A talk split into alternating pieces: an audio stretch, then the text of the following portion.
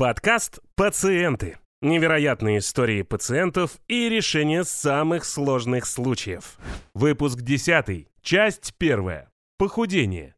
Эстетика против долголетия. Здравствуйте, здравствуйте, дорогие друзья. Снова с вами подкаст «Пациенты», где мы рассматриваем интереснейшие случаи из медицинской практики и психологической тоже.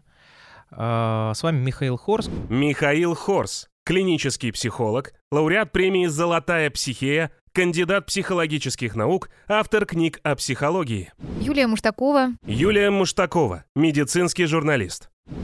Доктор Добрецов Константин. Константин Добрецов, практикующий врач, доктор медицинских наук.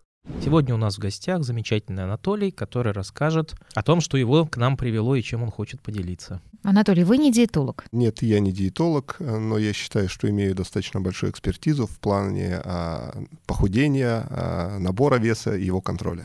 Анатолий Шевелев, эксперт фармацевтического рынка. Благодаря работе над собой стал экспертом в похудении. Похудение — это как ремонт. Процесс, который когда ты начал, его нельзя остановить.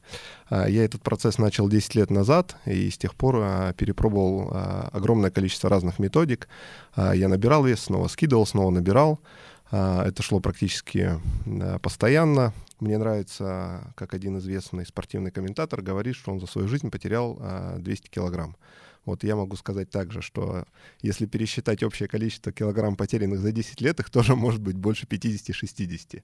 Имеется в виду набор и снова потеря. Вы прекрасно сейчас выглядите, по вам как-то даже не скажешь. А можем мы как-то вот сейчас уже в настоящем понять причины, по которым вы набирали вес? Причины, по которым я набирал вес, э, я считаю, что э, первое — это сидячий образ жизни — а, я особенно это ощутил, когда я а, закончил институт. А, у меня закончились все переезды из одного города в другой. Я сел, стал ходить в офис, стал набирать вес.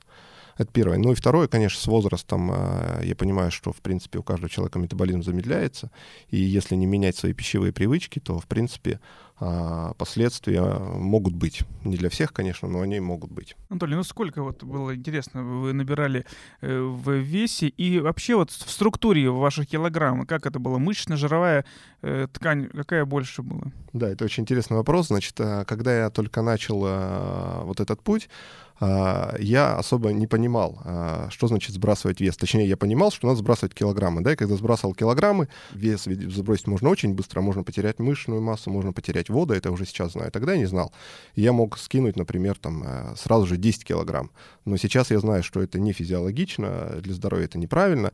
И отвечая на вопрос, да, сейчас я знаю, что а, важно не сколько сбрасывать вес в абсолютных килограммах, сколько иметь определенный определенный процент жира а, здоровый для определенного возраста и пола человека. А, ну и, соответственно, со временем я стал стараться не просто сбрасывать вес, а, а сбрасывать жир и там, где возможно, заменять его на мышечную массу. Так сколько же было килограмм у вас по итогу? У меня вес был более 90 килограмм, и это уже было достаточно ощутимо а, глядя на себя в зеркале, а, значит, на лице и на талии, я уже понял, что я начинаю, значит, носить такую бомбу замедленного действия, а, потому что все эти лишний жир в любом случае связан с определенными рисками для здоровья. Я э, этот вес снизил, ну вот, повторюсь, да, с того времени, более того, я заместил жировую ткань мышечной, и несмотря на то, что часть килограмм у меня вернулись обратно, они вернулись по большей части в виде мышц. И сейчас э, процент жира, он у меня не идеален, но близок к идеальному для моего возраста и пола. Конечно, он не спортивный, э, периодически я доходил до этих цифр, но их удерживать гораздо сложнее, потому что нужно иметь э, прям очень-очень жесткий режим, который не всегда удается выдерживать. Так, Анатолий, вот э, просто как легкое резюме, да? Вы годами занимались этой темой. Я как э, психолог, к которому зачастую тоже приходят люди, которые говорят, вот э, э, как бы с весом поработать. Правильно ли я считаю, что вес набирается от лишней еды? Потому что ко мне-то приходят зачастую люди, которые говорят волшебным образом как-то вот раз и ем как птичка, а вес пришел. Бывает такое, как вы считаете? Вес э, набирается совершенно точно от лишней еды, э, но второй не менее важный фактор э, — вес набирается от состава еды. А, потому что проводились исследования очень большие, когда в рамках голодания люди снижали колораж суточный в три раза, но при этом потребляли исключительно углеводы, и они не теряли вес. Поэтому первое, да, конечно, лишняя пища, она приводит к набору веса. Второе и очень важное, состав этой лишней пищи. А, порой люди, а, пытаясь снизить калорийность, а, надеясь на в принципе, одно из золотых правил меньше ешь, больше двигайся, похудеть, но это происходит не всегда из-за порой неправильного подбора именно состава пищи. Ну да, едят меньше, но едят шоколадки. Да, да, да. да у вас сейчас такой посыл, да, что вы э, больше пошли вот в это вот снижение веса, да, для того, чтобы просто улучшить свое состояние здоровья. Ну, знаете, вот все равно как-то вот кажется вот немножко лукавство, да? Вы же себе нравитесь сейчас вот в зеркале, как вы выглядите? Э, я нравлюсь себе в зеркале сейчас, а, в любом состоянии, даже чуть-чуть набрав с тех пор. Но, а, Юля, вы правильно заметили, на тот момент в зеркале, а, когда я начал похудение, себе очень сильно не нравился. И все-таки а, в начале для меня встал вопрос эстетики. Потом я уже оброс научным научными знаниями и стал э, снижать вес не только для того, чтобы нравиться себе в зеркале, но и а, чувствовать себя здоровее. Но, скажем так, если взять весь мой длинный путь в течение 10 лет, то первые 5 лет я занимался эстетическим улучшением своего здоровья, но 5 а, лет назад я стал серьезно заниматься циклическими видами спорта, легкая атлетика, и тогда я стал уже снижать вес для того, чтобы а, легче себя чувствовать на беге. То есть я стал ради спорта снижать вес, да, и поменяется с течением времени, времени парадигма от эстетики сменилась на парадигму «хочу быть здоровым», и я еще это делаю для того, чтобы чувствовать себя легче на соревнованиях. А вот как вот этот вот момент э, произошел, что вы все-таки приняли решение, все надо с этим что-то делать? Э, ведь наверняка вы не проснулись там в один прекрасный понедельник и не сказали, все, меняюсь. Я даже вот честно сказать, действительно, ну, не могу отследить момент, когда я проснулся и сказал, что нужно что-то менять. Но вот, наверное, когда э, я начал делать первые попытки заниматься спортом, э, вот э, находясь в офисе, я э, начал э, смотреть на то, что я ем, пытался снизить количество пищи как раз-таки, не изменяя ее состав, не худел, а, это меня очень сильно, скажем так, завело в каком-то смысле, да, спортивный интерес, и я начал изучать, а, почему. Но, наверное, все-таки первая причина — это просто, просто эстетика. Мне не нравилось, а, не, не нравилось свое тело в зеркале. Ну окей, не нравилось тело в зеркале, почитали диеты, почитали физические нагрузки, стали это применять в чем э, трудность-то у людей? Почему люди не сбрасывают вес? Ну, так же все просто вроде. Вот, ну, почитай про углеводки, там быстрые калории, медленные, значит, белки, жирки. Э, выстрой диету, а тем более, что все уже готово, вот они, их миллион этих диет, пользуйся и бегай, как вот Анатолий. Почему так не происходит? Сейчас я думаю так. А, существует э, огромное количество методик э, диет для похудения, для контроля веса. А, люди, а, как увлекающиеся существа, а, хватаются за то или иное дело, но потом оно им быстро надоедает. Другими словами, я считаю, что процесс контроля веса очень много находится в области психологии, потому что ровно половина дела — знать, а, как есть, что есть, когда есть, когда можно есть, когда нельзя есть, когда лучше есть и когда что съесть. Другое дело — применять эти знания на практике. Чтобы применять эти знания на практике, нужна достаточно серьезная мотивация, а, ради чего ты все это делаешь, и нужен серьезный эмоциональный ресурс, чтобы ежедневно этот режим соблюдать. Потому что я неоднократно пробовал интервальное голодание. Это достаточно жесткий режим. Это для меня лично не буду говорить за всех, это наиболее эффективный метод. На нем я могу очень быстро а, избавляться от жира, именно от жира, да, вот в определенных интервалах. Но эмоционально это очень тяжело. Нужно быть э, достаточно стойким э, для того, чтобы продержаться в таком режиме более трех месяцев. Эмоциональный, психологический компонент очень важен. И здесь даже, э, помимо того, что я сказал, иметь ресурс, э, да, э, не говорить себе, э, что я на диете и что это когда-то закончится. А, если ты начал а, контролировать вес, ты меняешь образ жизни, ты меняешь образ питания. Диета любая когда-то заканчивается, и ты с этим живешь, и рано или поздно диета закончилась, ты начал набирать вес. Как только ты осознаешь, что а, это твоя жизнь, и она будет такой всегда, по, по возможности, тогда, конечно, приходит другое сознание. Может быть, стоит, э, вот когда человек задумался о том, чтобы снизить вес, обратиться к специалистам Ведь мы же все прекрасно понимаем, есть такие специалисты. Вот расскажите ваш пример, ваш опыт. Обращались ли вы к таким специалистам, и, может быть, вы посоветуете это сделать? У меня пример, он э, немного отличается от других, поскольку мой очень близкий э, товарищ, он э, раньше меня начал заниматься этими вопросами, у него вообще было серьезное заболевание, метаболический синдром, с которым он борется достаточно успешно. И когда он первый начал читать очень много физиологических данных, он начал делиться со мной, и в этом плане мне, ну, скажем так, повезло, да. А действительно, отвечая на вопрос Константина, я считаю, что в первую очередь человеку нужно пойти как минимум к эндокринологу, чтобы посмотреть его базовые показатели, гликированный гемоглобин, его индексы инсулинорезистентности, посмотреть вообще в каком состоянии находится его организм, возможно сделать, например, тот же биоимпедансный анализ, чтобы посмотреть состав тела, посмотреть гормоны щитовидной железы. И только убедившись в отсутствии серьезных патологий, да, которые уже будет корректировать, например, эндокринолог, э, вот, значит, куда-то двигаться. Двигаться куда? Я думаю, что к диетологу, который поможет составить диету, и к психологу, который поможет... Ее реализовать. Общем, да, реализовать, да, да. Вот у меня вот в семье реально критикуют худых, потому что, ну что это такое? Вот человеку там 30 плюс, а он все еще не э, Но заматерел. набрал солидности, Набрал да? солидности, да. Жена плохо кормит, и все воспринимают... Какой-то он, То, что вы Больной да, даже отчасти. в психологии, называется социальное программирование. Да? То есть вот набор социальных догматов, связанных там с лишним весом, с э, перееданием. Например, жена плохо кормит. Да?